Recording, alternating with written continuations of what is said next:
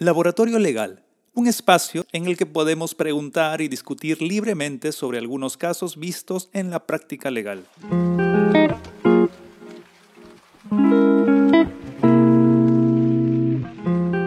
Bienvenidos a un nuevo Laboratorio Legal. El día de hoy vamos a hablar sobre un, sobre un tema muy particular que es la potestad sancionadora de la administración pública. Y para eso tenemos como invitado especial al doctor Diego Graus. Doctor, ¿Cómo está? ¿Qué tal, doctor? Muy buenos días. Muchas gracias la invitación en este espacio jurídico y bueno, estamos prestos a absorber las consultas necesarias. Muchas gracias, doctor. Para que conozcan un poco al doctor, el doctor Diego Saúl Graus Veloz es magíster en gestión pública, además es magíster en investigación y docencia universitaria y es especialista legal en recursos hídricos en la Autoridad Administrativa del Agua Además, también es docente de Derecho Administrativo en la Universidad Nacional del Santa y cofundador del corporativo jurídico Graus Abogados.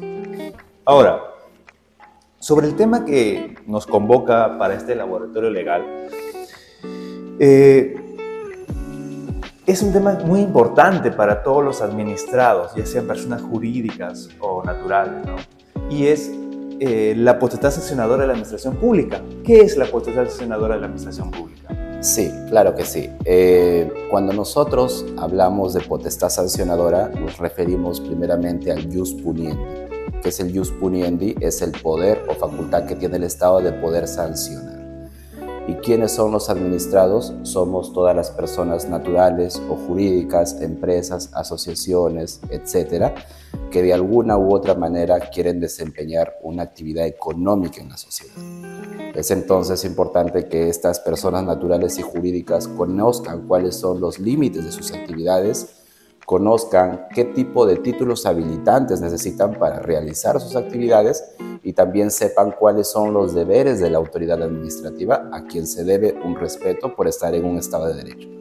En manera de resumen, esa potestad sancionadora se materializaría eh, a través de un procedimiento sancionador, el cual lo instaura el Estado por la comisión de, de una infracción a un deber legal. Ok, y en este procedimiento seguido por el Estado, ¿qué principios son los que deben respetarse? Ya, dentro de los principios nosotros lo encontramos en el artículo 248 del texto único ordenado de la ley 27444.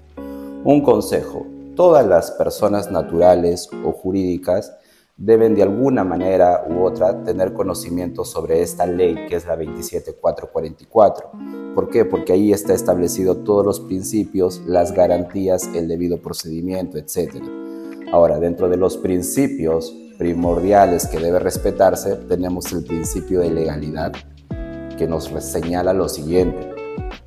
Para que una autoridad pueda instruir un procedimiento sancionador contra un administrado X, esa autoridad tiene que tener el poder que le ha otorgado la ley, una norma con rango legal. Si una autoridad administrativa, una autoridad gubernamental del Estado no tiene otorgado este poder, prácticamente todo deviene nulo. Entonces el primer principio, el más importante, es que esa potestad es atribuida mediante ley. ¿Quién lo emite? El poder legislativo. ¿Correcto? Ahora, otro de los principios también importantes es el debido procedimiento. ¿Por qué? Nosotros, como administrados, personas naturales y jurídicas, ante la presunta comisión de una infracción, debe de comunicársenos cuáles son los hechos que nos están imputando, debe de comunicársenos qué norma estamos infringiendo. Y hay algo bien interesante aquí, doctor, en donde el Tribunal Constitucional ha dicho que los principios del derecho penal son similares a los principios del derecho administrativo. No hay mucha diferencia en ello. Entonces, estos mismos principios son los que tienen que respetarse y la vulneración de alguno de estos principios también deviene en nulo todo el procedimiento. Ya más adelante lo voy a explicar cuándo estaría inmerso en una nulidad o cuándo estaría inmerso en una prescripción o una caducidad también eh, administrativa del procedimiento. Ahora, por ejemplo, ¿no? entrando al campo, eh, nosotros en nuestra práctica vemos muchos casos o procedimientos con SUNAFIL. SUNAFIL tiene una potestad, ¿no? la potestad sancionadora, a efecto de verificar si los empleadores están cumpliendo con sus obligaciones laborales o no. Y como usted señala, por el principio de legalidad, estas facultades están contenidas en una norma con rango de ley que les faculta. ¿no? Entonces, ha habido una discusión y que esta discusión es ya es de fines de 2021 y, y este año 2022 sobre nulidad de los procedimientos administrativos sancionadores de SUNAFIL. ¿Referidos a qué? Eh, las notificaciones. ¿Qué ha pasado eh, en este tema de la pandemia, la virtualidad y el cambio de lo físico a lo virtual? Que las notificaciones ahora han estado llegando a las casillas electrónicas de Sunafil. Luego vamos a discutir por qué tantas casillas ahora tenemos de cada administración, ¿no? Pero en estas notificaciones, Sunafil mandaba una notificación el empleador nunca se enteró, porque no, casi nadie estaba revisando sus casillas. Mandaba una segunda notificación de requerimiento, tampoco se enteró. Y finalmente a su domicilio sí le llegaba la multa, pues, ¿no? Dos veces no ha sido la vez que te he citado. ¿Cuánto? 23.400 soles, la clásica, ahorita que ya hasta sabemos cuánto es el monto total. Y así han llegado en cantidad de casos. Entonces, ¿qué se discutía? ¿O qué se ha comenzado a discutir? Si basta la sola notificación de la administración, en este caso SUNAFIL, a la casilla electrónica para que ya por no haber revisado esta casilla nos multe, o es que la SUNAFIL como administración debió votar otras acciones, aunque de repente no estaban reguladas en la norma, pero debió votar otras acciones para que el contribuyente tome conocimiento, el perdón, el empleador o el administrado tome conocimiento de qué es lo que debía hacer o qué debía responder y no solo quedarse una mera depósito de un buzón.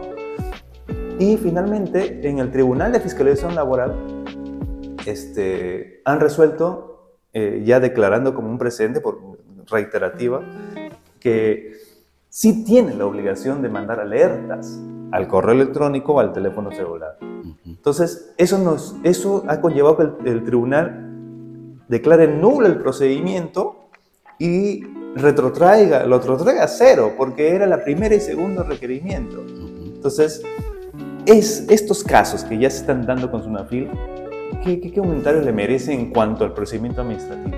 Claro, a ver, eh, la ley, si bien es cierto, le da una potestad especial a la SUNAFIL. La SUNAFIL como entidad gubernamental se encuentra dentro del ámbito de aplicación de la 27444. Ahora, ¿por qué parto por allí? porque si nosotros recurrimos al artículo 20 al 24, nos habla de las modalidades de notificación. Recordemos que todo acto administrativo surte sus efectos desde la fecha de su notificación válidamente, ¿correcto? Entonces, cuando la misma ley, la LEPAG, nos habla de la modalidad personal, nos dice, autoridad, tú vas a notificar en el domicilio que te señale el administrador, persona natural, persona jurídica. Si no tienes conocimiento de ello, notificas este, bajo puerta, pero respetando el preaviso. Error de muchas entidades que notifican bajo puerta sin ningún preaviso. Eso también es nulo. Y otro tema es que dada la pandemia, nos ha empujado a virtualizarse. Eh, había ya hace tiempo una ley de modernización del Estado que hablaba de expediente electrónico, notificaciones electrónicas, pero como el avance es lento, no se hacía, pero la pandemia nos ha llevado a eso. Ahora, las casillas electrónicas que generan tanto Sunafil, Sutran, otro tipo de entidades, Sunat, Sunat y diversidad de entidades, eh, de alguna u otra manera te hacen que cuando creas firmas un tipo de declaración jurada donde tú estás aceptando la notificación. Pero, como usted dice, no todos entramos a esa casilla, no todos los administrados tenemos la, la facilidad de entrar a los sistemas y ver si me han notificado mucha gente de otros sitios que desconocen las computadoras, desconocen el Internet que es la gran mayoría de administrados, no tienen esa facilidad de recurrir a estos sistemas. Es entonces si el tribunal ya ha señalado que devendría en nulo y por lo tanto retrotrae todo hasta el momento en que se cometió el vicio. ¿El vicio cuál es? La notificación defectuosa. Yo lo veo totalmente válido, totalmente amparable. ¿Por qué? Porque una notificación defectuosa me vulnera mi derecho a ejercer un descargo, me vulnera mi derecho a impugnar un acto administrativo, sea reconsiderar o apelar.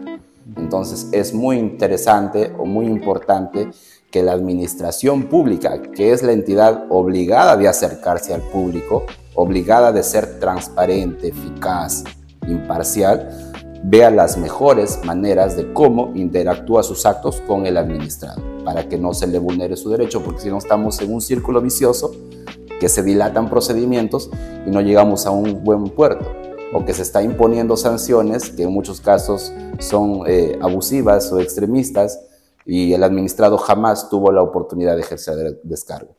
¿no? Hoy en día, doctor, para terminar, eh, en mayo de este año salió una norma que habla netamente de notificación electrónica, que sería también una recomendación eh, para los administrados, porque la ley dice, las notificaciones electrónicas son válidas siempre y cuando el administrado haya aceptado su voluntad por escrito.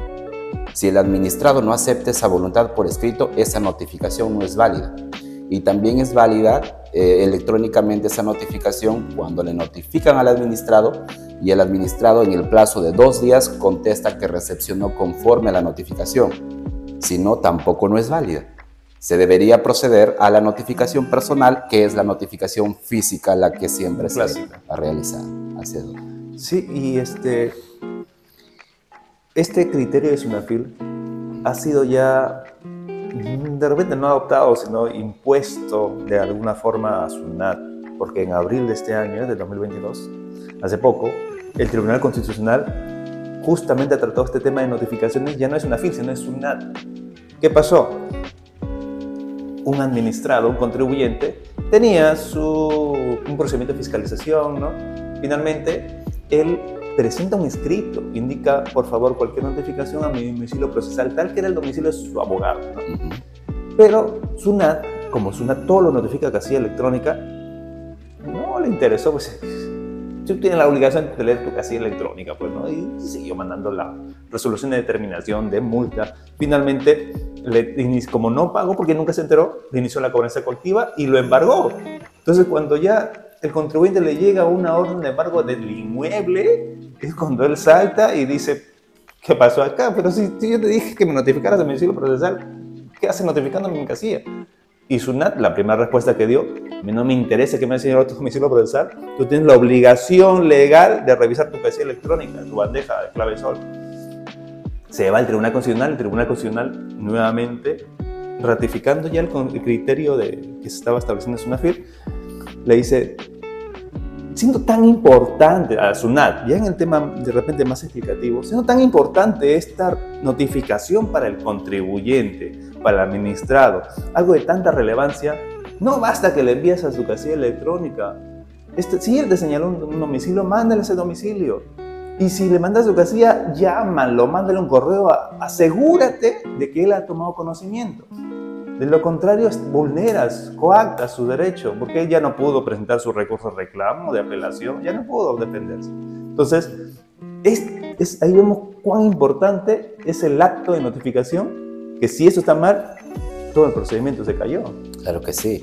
Y, más que todo, doctor, porque el, el, desarrollo del procedimiento lo lleva la entidad presuntamente con la idea de que el administrado tiene conocimiento y está rebelde, si lo podemos llamar así.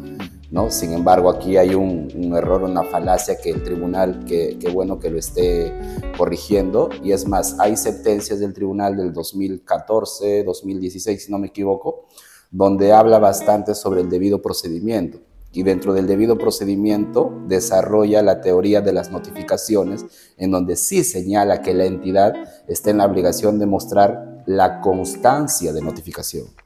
La constancia es porque tú como entidad unilateralmente decidiste que la casilla era válida. Eso me imagino yo que lo hacen bajo el marco de una disposición administrativa. Recordemos que una, disposición administrativa tiene un rango infralegal, documento emitido por el titular de la entidad, pero más no puede ir contra lo que establece la ley. ¿Qué ley? La 27444 o leyes especiales que exista para SUNAT, SUNAFIR o alguna otra entidad. Entonces aquí la importancia e idoneidad de que se respete estas modalidades de notificación eh, y en donde yo lo veo totalmente válido, es más, he llevado algunos casos en donde también he señalado que se me notifique personalmente en mi domicilio real y procesal. Y la entidad, a pesar de eso, eh, omite.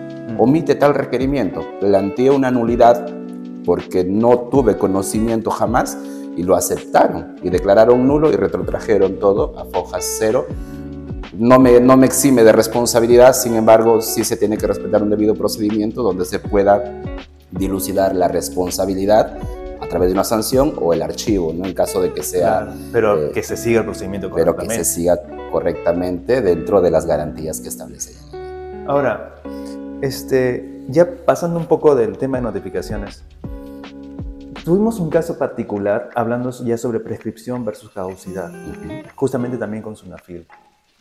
¿Qué había sucedido? Sunafil tiene nueve meses para su procedimiento sancionador contra un empleador o infractor de la norma sociolaboral, ¿no? Y lo puede ampliar por unos meses adicionales para llegar a 12 meses, ¿no? Pero ¿qué pasó en este caso? Al inspector se le va el plazo y al décimo mes recién saca su resolución de culminación del, procedimiento. Entonces, sin haber, ah, digamos, ampliado el plazo, porque se, pudo haber ampliado con una resolución motivando el porqué. Entonces vamos y, pedimos la nulidad de esa resolución. Su me dijo, no, ¿sabes qué? Yo sí cumplí mi plazo. Este, estamos dentro de, porque si bien es cierto, y nos dijo ahí, si bien es cierto, habría caducado, pero no prescrito. Así que igual te voy a sancionar. Entonces nos fuimos a la vía judicial. Eh, en, la vía judicial, en primera instancia, le dieron la razón a Sunafil.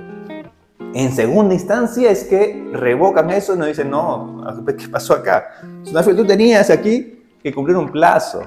Si te pasaste el plazo, debiste sacar una resolución con tus motivos por qué ampliabas el plazo y tu resolución ya estaba fuera de plazo. Y nuevamente la sala, y ahí es un, es un tema también que entramos a discutir, porque la sala también habló señalando que, si bien es cierto, habría caducado el plazo, porque en la norma dice el, caduca el plazo a los nueve meses, caduca, en el tema de Sunafil, este, no habría prescrito la acción para reiniciar el procedimiento nuevamente. Entonces, como que le dejó la puerta abierta a Sunafil para que lo iniciase. No, ya no lo volvió a iniciar, no, quiso meterse otra vez en ese problema. Pero nos lleva a este caso también a discutir qué es prescripción en un procedimiento administrativo y qué es caducidad. ¿Cómo, cómo diferenciamos estas dos figuras? Ya, correcto. Eh, la prescripción siempre lo ha hablado la ley del procedimiento administrativo general. Eh, en el diciembre del 2016, a través de un decreto legislativo 1272, se hacen importantes modificatorias a la ley y aquí se incorpora esta figura jurídica llamada caducidad. Eh, la caducidad tiene que ver con el desarrollo del procedimiento. Para que tal vez los oyentes lo sepan, si mañana más tarde me inician un procedimiento sancionador como persona natural o lo inician a mi empresa como persona jurídica, etc., la caducidad se refiere a que desde la imputación de cargos, es decir, desde la notificación válida en donde me dicen que he cometido tal infracción, que he vulnerado tal norma y el plazo que me dan para resolver, desde esa fecha se debe de computar un plazo no mayor de nueve meses hasta que la autoridad administrativa pueda notificarme el acto administrativo que resuelve el procedimiento sancionador. Y como usted lo decía, la misma LEPAC señala que se puede ampliar por tres meses adicionales, pero dentro de la vigencia de los nueve meses primigenios. Si es que está afuera, es más, la misma ley señala, caduca de pleno derecho. La autoridad tiene esa obligación de que si yo me encuentro lejos de los nueve meses, así tenga responsabilidad, ya no estoy en la facultad de sancionar. Yo creo que es un tema funcional del servidor público de si va a emitir una sanción o se va a amparar en la ley y decir, ¿sabes qué? Tuve cierta negligencia como instructor o como resolutivo y ya caduca. Ahora, cuando a pesar de que caduca, cuando hablamos de caducidad, eso no me libra de responsabilidad. No es que ya, ya salí libre de polvo y paja, no, sino que la caducidad únicamente es respecto al desarrollo del procedimiento. Ahora, cuando empezamos a hablar sobre la figura de prescripción, porque la caducidad implica que si está dentro de los cuatro años, que es la facultad que tiene la autoridad para determinar una responsabilidad administrativa, ese procedimiento se vuelve a reiniciar. Ahora, preguntas por ahí, eh, doctor, ¿y cómo se realiza ese cómputo de prescripción? ¿Cuál es el plazo que debe pasar para que la autoridad eh, ya no pueda sancionarme? ¿Sería inaudito que la autoridad nos persiga eternamente por una, por una comisión de una infracción que cometimos hace 20 años? Sería inoficioso, un tanto abusivo. Sin embargo, eh, la, la, prescripción nos señala la LEPAG también que se computa desde la fecha de la comisión de la infracción. Ahora, ahí partimos que la administración pública tiene el deber de fiscalización, el deber de supervisión permanente en el tiempo, porque la ley le ha conferido ese poder. Entonces, esa facultad de fiscalizar, supervisar, inspeccionar, salir a campo es permanente. Que la autoridad no lo haga por distintos motivos es responsabilidad de la autoridad, más no del administrado. Ocurrió un caso hace poco en donde un administrado cometió la infracción, la autoridad nunca le, se dio cuenta de la comisión de la infracción y él mismo vino a la autoridad y dice, ¿sabes qué? Hace cuatro años, hace cinco años aproximadamente, realicé tal conducta, pero ahora te solicito que prescriba mi procedimiento. y no había ningún procedimiento en, curso, sino que lo que quería hacer este administrado era que la facultad comunique que ya, ya perdió esa facultad de determinar responsabilidad y por ende realizar otro tipo, otro tipo de trámites para formalizar su tierra y luego vender. ¿no? De alguna u otra manera vemos que la prescripción o la caducidad es un autocastigo para el Estado. Ambos significan demora ambos significa un retardo. Entonces, esas garantías también corresponden a la persona natural o persona jurídica a efectos de que se pueda respetar y, cumplir con los plazos. Y terminar acá nada más, doctor. Eh, los nueve meses que señala la caducidad, se entiende que estos nueve meses debe ser hasta la notificación del acto administrativo. Les comento un caso breve nada más. Se sancionó a una empresa por Chiclayo, se le sancionó a la empresa. La resolución salió a los ocho meses y medio y el acto administrativo lo notificaron a la empresa, llegaron, como, como muchas entidades tercerizan sus, sus notificaciones, llegó, llegaron a la empresa y dijeron, no hay nadie, retórnalo el documento. Y en ese retorno, en ese ida y vuelta, pasó los nueve meses y, prácticamente el administrado dice, ¿sabes qué? A los nueve meses y un día caducó tu facultad para determinar.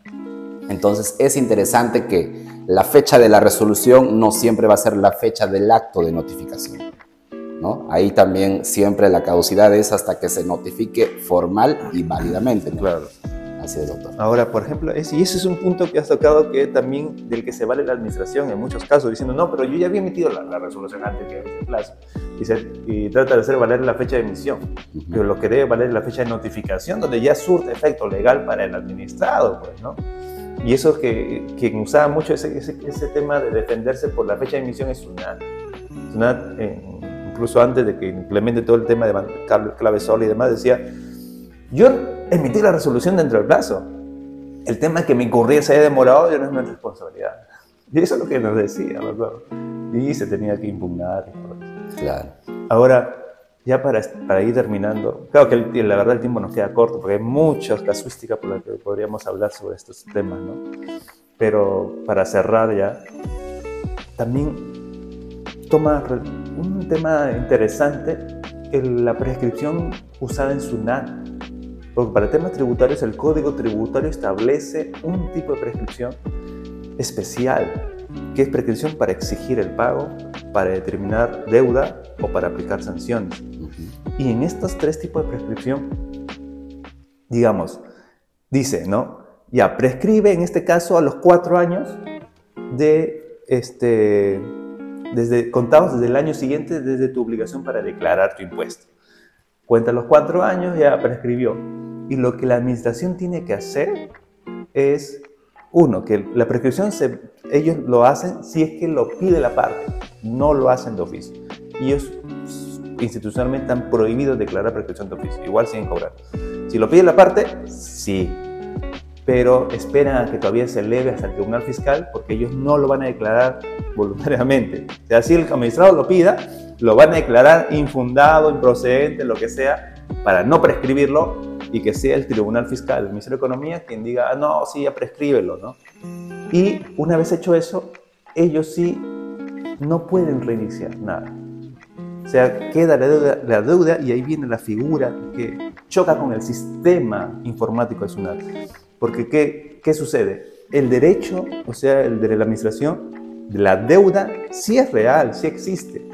Para ellos no ha caducado en el término que entiende SUNAT. Pero la acción para su cobro ha prescrito. Entonces, ¿qué hacen? Eliminan la deuda del sistema y sacan una constancia de no deuda. Entonces, y ahí donde chocan los criterios de prescripción versus caducidad, porque para SUNAT el entendimiento que tienen en temas tributarios dice, no es que no debas, sí debes, solo que ya no te puedo cobrar, pero igual te doy tu constancia no deuda, bueno, para, digamos, regular el sistema y no se generen inconvenientes en la práctica del, del, sistema mismo.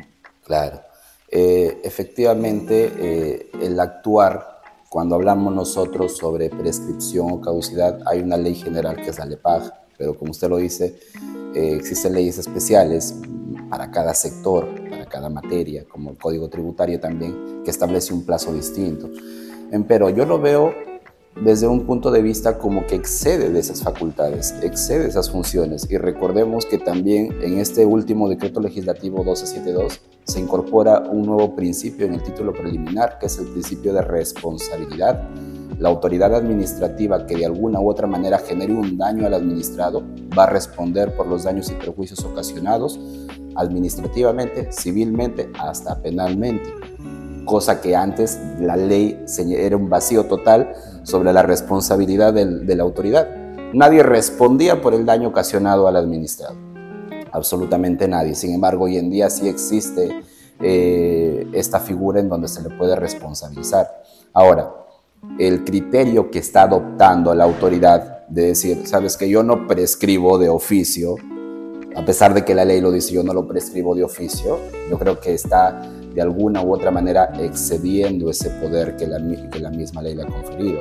Ahora, mediante defensa previa, los administrados pueden solicitar prescripción, pueden solicitar caducidades, sin embargo, debería ser una, una, eh, un precedente vinculante o una norma donde señale que la autoridad, si es que corrobora el cómputo de plazos que ya excedieron, de oficio debería prescribirlo o de oficio debería caducarlo más no seguir generando un cierto agravio contra los administrados que de alguna u otra manera eh, surfeamos en el, en el mundo socioeconómico, personas naturales, personas jurídicas. Entonces, la recomendación también para el servidor o funcionario público, particularmente yo soy servidor público, en alguna oportunidad he revisado casos en donde excedió el plazo, en donde no había esa facultad para determinar y yo creo que a primera instancia lo podemos declarar de oficio. No es, tal vez muchos, en muchas veces no es responsabilidad de uno como servidor, es un caso que arrastra de una gestión anterior, de otro servidor, de otros casos, pero que cuando llegó a mis manos vi que el plazo ya estaba excedido. El plazo para, para la facultad para determinar yo responsabilidad sobre si te voy a sancionar eh, o archivar el caso ya prescribió o ya caducó entonces de pleno derecho lo tengo que hacer. Contrario censo, muchas autoridades en la praxis, eh, municipalidades, etcétera, toman esa iniciativa. Si el administrado no lo pide, no lo voy a hacer. Que lo apele a segunda instancia o que agote su vida administrativa y se vaya al contencioso administrativo. Para mí es una mala praxis porque está saliendo del marco legal. Además generaría un perjuicio para el administrado. Un perjuicio para el administrado. por el principio de responsabilidad que nos señalas, los administrados podrían demandar estos daños y perjuicios, ¿no? Sí, se puede demandar. Eh, en cierto procedimiento sancionador que se le inició a una, em, a una empresa, a un restaurante conocido por, por, en otra ciudad, eh, se le clausuró su licencia por, por la presunta comisión de una infracción. Y justo eran fechas festivas y al final cuando desarrollaron todo el procedimiento vieron que nunca debieron clausurarlo al local. Entonces lo demandaron al servidor público, a la entidad que emitió ese acto fuera del, marco legal porque ya no tenía esa facultad para declarar la responsabilidad y tuvo que responder el servidor. Y nosotros como servidores o funcionarios públicos tenemos una norma también en donde si nos denuncian, el Estado nos ofrece un tipo de defensa legal. ¿No? Pero sin embargo esa misma norma también señala que si de alguna u otra manera resultamos responsables por no haber ejercido nuestra función dentro del marco de la ley, esa defensa legal la corremos nosotros.